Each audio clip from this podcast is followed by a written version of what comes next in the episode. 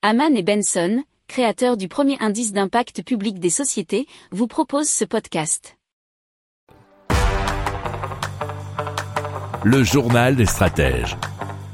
Donc, on vous parle de Oceanix à Busan, donc en Corée du Sud, pour vous parler du premier quartier flottant durable au large de côtes. Alors ça prendra la forme de trois plateformes interconnectées reliées à la Terre par des ponts, euh, chacune ayant une fonction distincte. Alors donc il y aura la plateforme d'hébergement qui propose chambre avec vue sur le port, boutique, restaurant et autres espaces communs, nous dit admagazine.fr.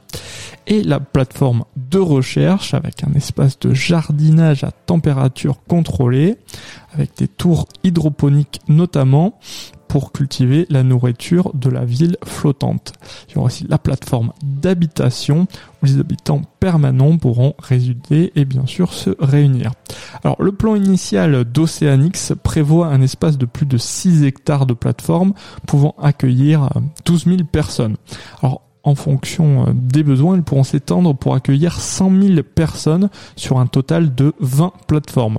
Alors l'un des principaux matériaux utilisés pour la construction, c'est Biorock, qui a été souvent utilisé pour réparer des dommages causés aux récifs coralliens et revigorer les écosystèmes aquatiques. Il faut savoir que Biorock absorbe essentiellement les minéraux de l'eau de mer pour former naturellement un revêtement de calcaire qui est, euh, nous dit-on, plusieurs fois plus résistant que le béton classique.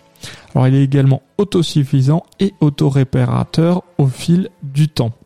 Alors la plateforme utilisera des systèmes en circuit fermé qui récoltent, filtrent et réutilisent l'eau. Alors d'autres déchets seront exploités pour servir des matières premières agricoles ou sous forme d'énergie écologique. Alors l'énergie euh, solaire et éolienne permettra une autonomie électrique des plateformes, et, mais les plateformes seront tout de même connectées au réseau électrique local en cas d'urgence.